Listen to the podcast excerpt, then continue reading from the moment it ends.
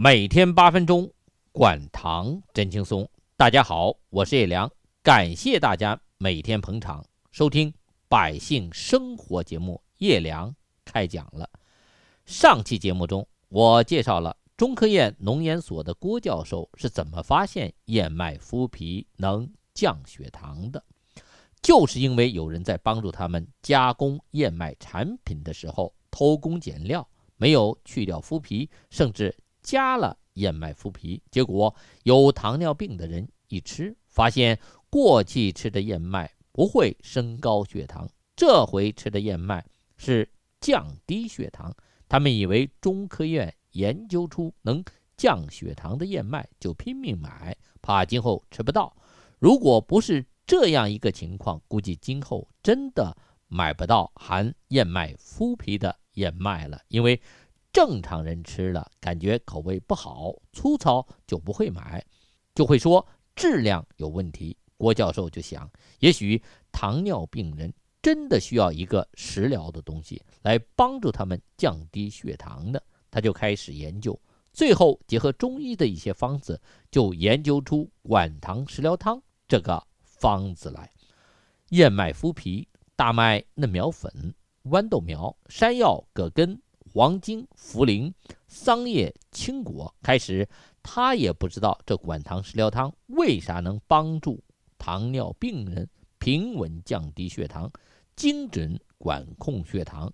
到后来看国外研究的大量文献，特别是最近这几年糖尿病手术治疗的兴起，大家突然发现，原来我们自己的肠道内就有一个能降血糖的。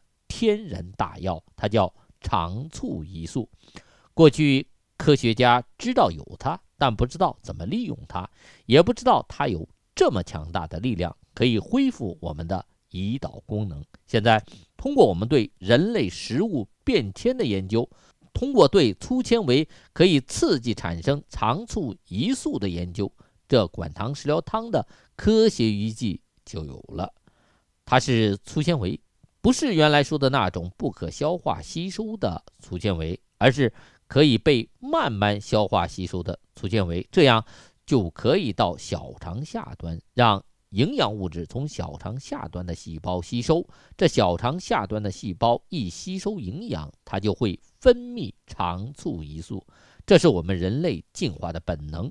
如果我们利用这个天生的本能，就可以增加体内肠促胰素的产生，就能帮助我们恢复胰岛功能。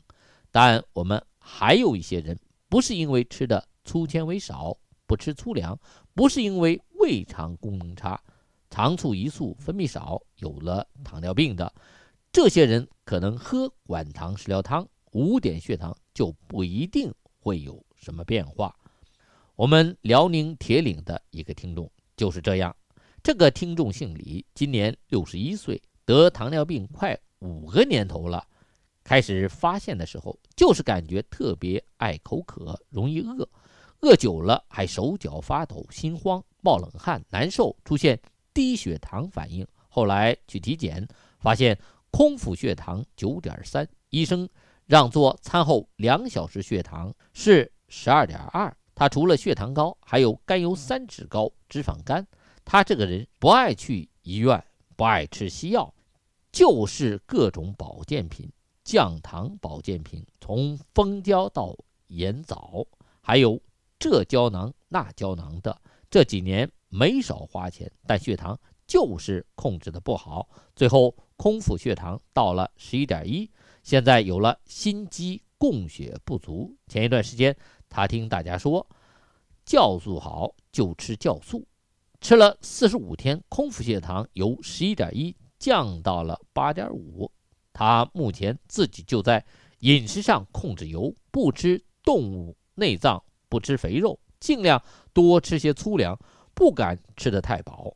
但他不太爱运动，主要是老头晕，还有心肌供血不足，心律不齐。一运动，身体受不了。他最大的嗜好就是打麻将。他说呀，吃过饭打麻将，每次到一个多小时的时候，这人就头晕，就输钱。等到三四个小时后，自己头脑就清醒了。就开始挣钱。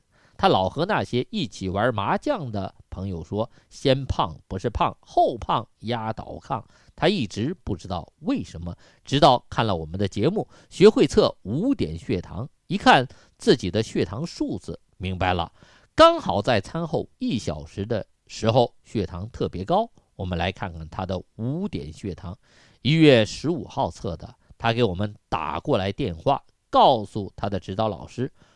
空腹血糖九点八，这个不低吧？餐后半小时十六点七，这血糖开始升起来了。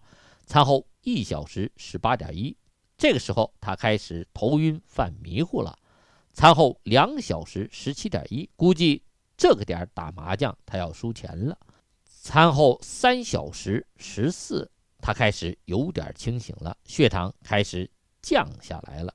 他就按照我们指导老师的要求开始喝管糖食疗汤，喝了三天，五点血糖降了没有？没有。我们来看看他一月十九号汇报的五点血糖情况：空腹血糖九点四，基本没有什么变化。餐后半小时十四点四，比十六点七低一点，但不算多大变化。餐后一小时十七。餐后两小时十七点九，餐后三小时十四点一，餐后一小时到三小时血糖基本没有变化。他一看这样，也就放弃用管糖食疗汤调理了。其实他需要的是吃降糖药，再加食疗，双管齐下来调理血糖。但我们很多人就一个想法：要么吃药，要么吃保健品，要么食疗。就想靠一招一式赢天下，不知道他们心中是个什么逻辑。还有这位李先生的妹妹最近也发现自己特别爱渴、爱喝水。医院一测空腹血糖十九，餐后两小时血糖二十四，医生让他妹妹住院。这当哥哥的不让，舍不得银子，这家里的银子还得摆桌打麻将呢。他妹妹也和他。同一天测了五点血糖，那他妹妹的五点血糖会怎么样呢？我们下期再说。每天八分钟，管糖真轻松。欢迎大家每天收看《百姓生活》节目，叶良开讲了。